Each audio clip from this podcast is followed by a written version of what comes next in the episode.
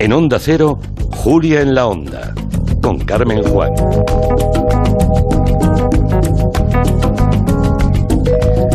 Abrimos el territorio negro con Manu Marlasca. Buenas tardes, Manu. ¿Qué tal? Buenas tardes. Y con Luis Rendueles. Buenas tardes, Luis. Hola, buenas tardes. Hoy vamos a analizar uno de esos sucesos que sacuden a un país, que nos tienen en vilo desde hace ya mm, bastantes días. Es el caso de eh, Olivia y Ana Jimeno Zimmerman, que son dos hermanas de uno y seis años, que fueron secuestradas por su padre, Tomás Jimeno, el pasado 27 de abril en Tenerife. Se las llevó ya hace dos semanas. Su madre Beatriz ha grabado varios vídeos en los que pide socorro y en los que difunde la imagen y la voz de sus hijas. Este es uno de ellos. Ana, ¿dónde está Olivia? Ana, Ani, mira. Ay, Ana no está. Ana no está. No está Ana. Oli, mírame. Ay, ¿y Ana? No sé. Ay, Dios. Se ven dos niñas sobre la cama, están jugando con su madre, eh, como hemos hecho casi todos, ¿no? Pues a esconderse, a taparse con la ropa. La verdad es que es conmueve y, y estremece a la vez eh, ver y oír eh, este vídeo, ¿no? Sí, los inmensos ojos de Ana, están llenos de vida, miran a la cámara de su madre que está grabando y sonríen. La hermana mayor Olivia la tapa con una chaquetita y van diciendo eso, Ana no está, Ana no está. Son felices y por desgracia todo eso se rompe, está roto desde el pasado 27 de abril y lo ha roto el padre de las niñas y la expareja de Beatriz, Tomás Jimeno, un hombre de 37 años al que busca la Guardia Civil, también la Interpol, en Canarias, en el resto de España y, y prácticamente en todo el mundo. Es terrible este, esta, este suceso, es muy doloroso. Eh, vamos a hablar aquí solo de lo que se sabe a, cierta, a ciencia, ciencia cierta, porque es un tema delicado. Eh, ¿Cómo empieza todo? ¿Cómo, ¿Qué ocurre ese 27 de abril? Bueno, pues a ver, por situarnos, Tomás Jimeno y su mujer Beatriz Zimmerman eh, no son pareja desde hace tiempo, desde el verano del año 2020, es decir, hace 10, 8, 9 meses. La mujer decidió terminar su relación en ese momento y son los padres de esas dos niñas, de Olivia y de Ana. Ana era, la pequeña era muy pequeñita cuando se separaron. Aún no han establecido un convenio regulador para las visitas, pero Beatriz, la madre, bueno, pues tiene la mejor de las voluntades y no se opone a la custodia compartida. Las niñas viven habitualmente con Beatriz y ven con mucha frecuencia a su padre, Tomás. Aquella tarde, aquel martes 27 de abril, Tomás Jimeno recogió a su hija pequeña Ana, acudió con la pequeña al campamento La Villa, muy cerquita del colegio alemán donde estudia la mayor Olivia de seis años, porque la madre Beatriz es de origen alemán. Mm, La hija mayor estaba en unas clases de tenis y cuando termina el padre, Tomás, se las lleva a las dos a casa de los abuelos paternos que está en Santa Cruz de Tenerife. Eso es, y aquí parece que el padre de las niñas ya tenía algo rondando la cabeza, porque eh, esa tarde antes condujo su coche, un Audi A3 blanco, hasta el puerto Marina Tenerife. Allí tiene atracada su barca, su barquita esquilón de 26 metros de eslora, y es una visita rápida, según las pruebas que tiene la Guardia Civil. Todo indica que Tomás, en esa visita que fue solo, se limitó a subir a la barca, puso el motor en marcha, comprobó que funcionaba, poco después apagó el motor y volvió otra vez, bajó de la barca, salió a su coche y regresó. La hipótesis de los investigadores es que el padre de las niñas estaba realmente solo comprobando que la barca funcionaba, seguía funcionando, porque hacía algún tiempo que no, que no salía a la mar, que no la había usado. El siguiente hecho probado es que el padre, Tomás Jimeno, acude a casa de los abuelos eh, y recoge a las niñas. Se las lleva de allí en su coche hacia las siete y media de aquella tarde. Sí, y además los padres de Tomás en este punto eh, dicen que tuvo un comportamiento extraño, peculiar, que sonaba a despedida. Incluso que dio un abrazo a su padre, el abuelo paterno de las niñas, que era algo que no hacía casi nunca. Y mucho menos en un día cualquiera, como parecía que iba a ser aquel martes 27 de abril. Varios amigos de Tomás Jimeno, sus más estrechos, sus amigos más íntimos, iban a recibir esa madrugada mensajes que ellos luego definirían, le contarían a la madre que, mm, bueno, que sintieron, como mensajes de despedida. No iba a ser un día normal, es evidente que no, por desgracia. A las nueve de la noche, una hora y media después, el padre tenía que devolver a las niñas a la madre Beatriz, pero no lo hace. Eso es, y entonces la madre acude a la casa donde habían vivido juntos, se había quedado el padre en la casa, en Candelaria, a la hora en que habían quedado los dos, pero allí no hay nadie, no responde nadie. Ella tiene todavía las llaves de la casa, donde vivían cuando eran pareja, y entra, aprovecha para recoger unos cuadros y comprueba que en la casa no hay nadie, no está Tomás y tampoco las niñas. La madre Beatriz llama entonces por teléfono al padre y él, Tomás, le coge el teléfono y le contesta con aparente normalidad, casi con rutina. Le pide disculpas, le explica que es que han decidido salir a cenar algo fuera y que se van a retrasar un poquito, pero la tranquiliza. Le dice que van a tardar un rato, pero que a las 10 de la noche, una hora más tarde, se las va a llevar a su casa en un- una localidad muy cercana, en Radazul, en la misma isla en Tenerife. Beatriz, la madre, acepta, claro, y se vuelve a su casa donde va a esperar tranquilamente a sus hijas. Ya, pero apenas media hora después, a las nueve y media de la noche, las cámaras de seguridad del puerto Marina Tenerife y el propio vigilante de seguridad ven como Tomás Jimeno regresa en coche al lugar donde tenía su barca. Sí, eso es, y, y lo ven y lo graban solo. Las niñas no aparecen por ninguna parte de esa grabación. El vigilante declaró que tampoco las ve, nadie las ve por allí por el puerto, pero sí que se ve perfectamente a Tomás Jimeno llegar, llegar en su vehículo y sacar dos grandes petates, dos, dos macutos grandes al estilo de los sacos militares y una maleta. Los conduce hasta la barca, los carga allí y bueno, pues sale al mar donde está, permanece casi dos horas. Era una noche de luna llena, había iluminación suficiente en el mar y mientras, mientras está allí en esa barca recibe una llamada de la madre, aproximadamente a las 10 menos un minuto, que le recuerda, que le dice, oye, acuérdate que tienes que entregar a las niñas, que tienes que traerme a las niñas. Mm. Eh, su expareja Tomás, que está en esa barca, le coge el teléfono, pero le dice que no, que no le va a devolver a las niñas, a sus hijas, ¿es eso? Sí, el padre le dice a su exmujer, y, y estos, estos datos están cogidos de la, de la denuncia que puso ella luego, textualmente, y, y cito, no vas a volver a ver más a las niñas, tampoco a mí. Y también le dice en ese momento, no te preocupes que yo me encargaré de las niñas, me encargaré bien de ellas. Acaba esa conversación un minuto antes de la hora en que tenía que devolverlas amenazándola. Dice, no vas a volver a saber nada más de nosotros. Se refiere en esta conversación a los tres. Claro, la madre se asusta, acude entonces al cuartel de la Guardia Civil en Radazul, muy cerca de su casa. Allí les cuenta lo que está ocurriendo. ¿Intentó volver a hablar con su exmarido para que recapacitara o que le Sí. contara lo que estaba pasando? Sí, sí, Beatriz le llama, consigue hablar con él a las diez y media de aquella noche, es decir, eh, 30 minutos después de esa llamada. Tomás insiste, le vuelve a decir que no va a devolverle a las niñas y que nunca más las va a ver, ni a él tampoco. Ella insiste, sigue llamándole para tratar de convencerlo y consigue hablar con él de nuevo un poco más tarde, a las 22.40, a las 11 menos 20 de la noche. Tomás ya no le dice dónde está, él sigue a bordo de la barca en el mar y poco más tarde, a las 11 y media de la noche, el padre que ha secuestrado a las niñas vuelve al puerto, regresa con la barca al puerto de donde salió. La madre continúa llamándole, pero el teléfono ya no responde. Eh, eh, la señal que le aparece a ella es que está como fuera de cobertura, probablemente estuviera ya sin batería. Mm, Y el padre, este hombre que ha secuestrado a sus hijas, vuelve a ser detectado en el puerto de Tenerife, acude a una gasolinera cercana, compra tabaco, un cargador para el teléfono móvil, le pide luego al vigilante un lugar, un enchufe para cargar la batería. Es evidente que no hacía ningún esfuerzo para que no fuera reconocido ni localizado, ¿no? Supongo que esto sería porque quería volver a salir con la barca. Sí, Tomás pasa unos, espera allí unos 20 minutos mientras el teléfono va recargándose, al menos un 30%. Nadie ve, ni las cámaras ven allí a las niñas, tampoco en aquella gasolinera. Pasado ese tiempo, esos 20 minutos aproximadamente, vuelve a coger su barca y vuelve a hacerse a la mar. La investigación de la Guardia Civil ha descubierto un dato inquietante, que es que en ese rato que está en tierra, la barca está vacía.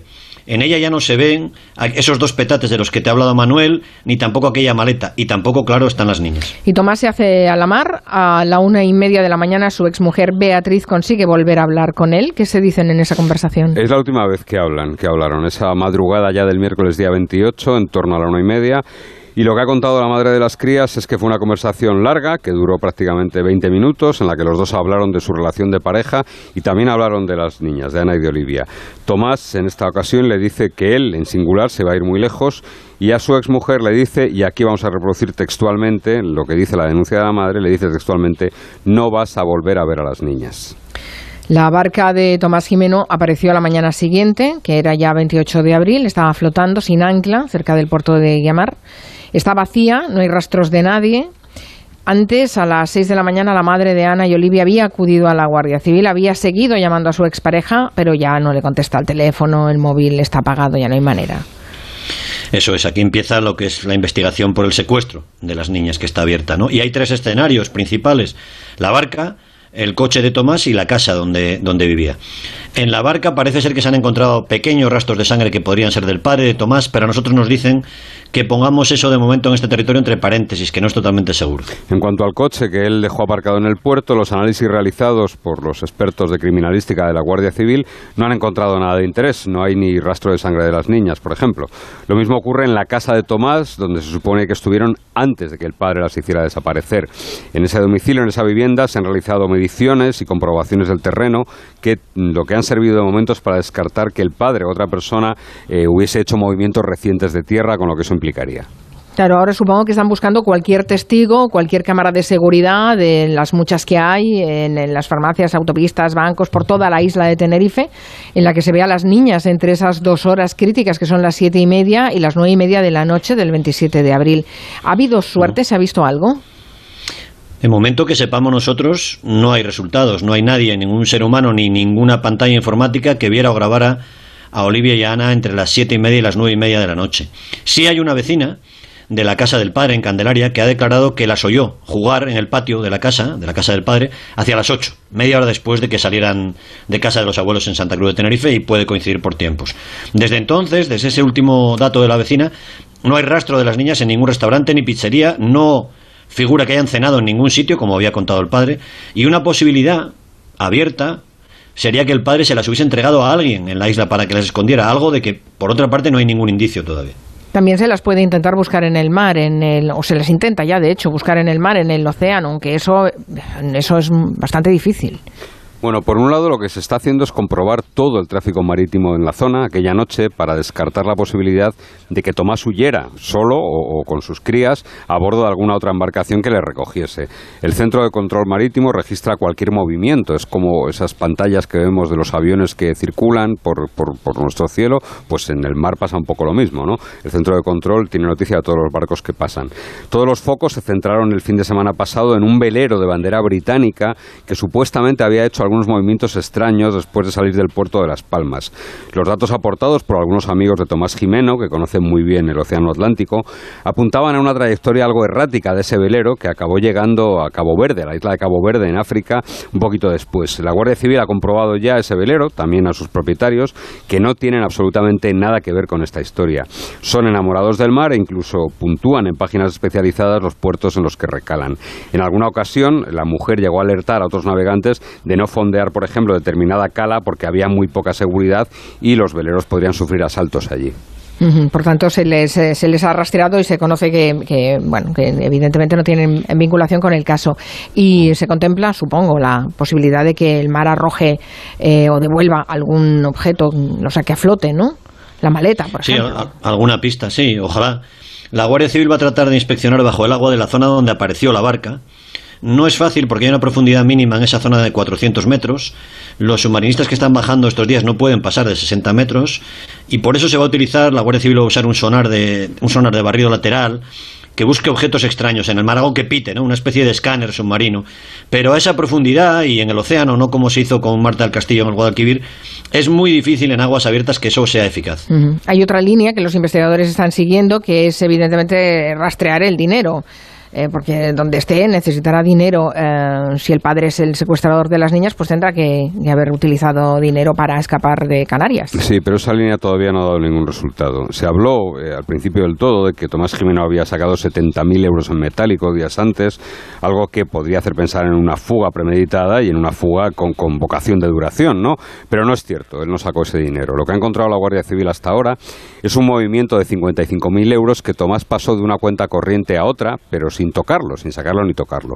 Los investigadores creen que ese movimiento no tiene que ver con el secuestro de sus hijas, sino que es más bien un movimiento de sus empresas, de su actividad empresarial. Tomás viene de una buena familia, de clase alta de Tenerife, está dedicada a las plantaciones de plátanos, y antes de plátanos, y ahora lo que hace es exportar flores y cactus. Uh -huh. También se investiga, lógicamente, el pasado de, de, este padre, ahora un fugitivo, un delincuente, el, y el motivo uh -huh. que puede haber tenido para llevarse a sus hijas. Sí, Tomás Jimeno tiene 37 años y el principal hecho de esta historia es que no aceptó, no aceptaba nunca que su mujer hubiera decidido dejarle, lo que hizo ella en agosto del año pasado, y tampoco aceptaba, ni mucho menos, que Beatriz, la madre de sus hijas, hubiera iniciado una relación de pareja con otro hombre. en este caso Eric, un empresario belga, afincado en Tenerife, de 60 años y que había sido jefe de la mujer, un, tío, un tipo al que le va muy bien en la vida, un empresario de éxito. De hecho, la Guardia Civil tiene datos de un incidente preocupante que ocurrió a finales del pasado año. Varios testigos contaron que Tomás Jimeno discutió con su exmujer en el aparcamiento de un restaurante y allí estaba Eric, la nueva pareja de Beatriz, y también estaba Ana, la bebé, la niña pequeñita, en su sillita. Según las declaraciones de esos testigos, Tomás llegó a golpear a Eric y amenazarlo. ¿Y habían denunciado esa agresión o estas amenazas? No, no. Beatriz siempre intentó mantener buena relación con el padre de las niñas, siempre quiso que sus hijas siguieran teniendo contacto frecuente con el padre y tampoco quiso denunciarlo en otro episodio posterior en el mes de diciembre cuando Tomás la amenazó a ella verbalmente. Esa vez ella llegó a llamar por teléfono a la Guardia Civil, que le ofreció poner una denuncia. Beatriz no quiso, pero los agentes dieron parte igualmente al juzgado. Se puso en marcha el protocolo de violencia de género y en marzo algunos guardias civiles le preguntaron a Beatriz si se habían repetido las amenazas, si había habido algún otro episodio más o menos violento, más o menos inquietante por parte de su exmarido. Ella dijo en marzo que no. Mm. Esto es lo que se llama, por parte de los expertos, violencia vicaria, Sí. que es cuando el padre hace daño a la mujer en lo que más le puede doler, que es mucho más que incluso su propia vida, que son sus hijas. Sí, el, el paradigma es José Bretón, ¿no? que lo hizo en Córdoba hace ahora 10 años. En aquel caso dijo que había perdido a sus hijos, Bretón se quedó, quiso quedarse para disfrutar viendo el sufrimiento de su mujer, que llegó a suplicarle y visitarle en prisión para que le dijera el paradero de los críos, de Ruth y José. Los había quemado, recordemos, en la finca de Naranjos que su familia tenía en las afueras de Córdoba, en las quemadillas. Aquella investigación se llamó Operación Resplandor porque José Bretón estaba obsesionado con la novela de Stephen King y con la película que protagonizó Jack Nicholson. Ojalá, desde luego, esta investigación acabe de otra manera, ¿no? Muy diferente y ojalá que Beatriz Zimmerman, la madre, pueda volver a ver y a oír este vídeo y grabar muchos otros con, con Olivia y con Ana Jimeno. Ana, ¿dónde está Oli? Ana, mira. Ana no está. Se rompe el arma de oír a estas niñas y a esta, esta madre que debe estar, bueno, destrozada, absolutamente destrozada, sin saber nada de sus hijas y sin saber qué puede haber hecho el padre de ellas. Es eh, tremendo. Estaremos muy pendientes eh, de todo lo que pase porque ya llevamos mucho tiempo pendientes y, y, bueno. En fin, que acabe bien. Gracias, Manu Marlasca y Luis Rendueles. Hasta luego. Hasta la próxima. Adiós. Adiós, gracias.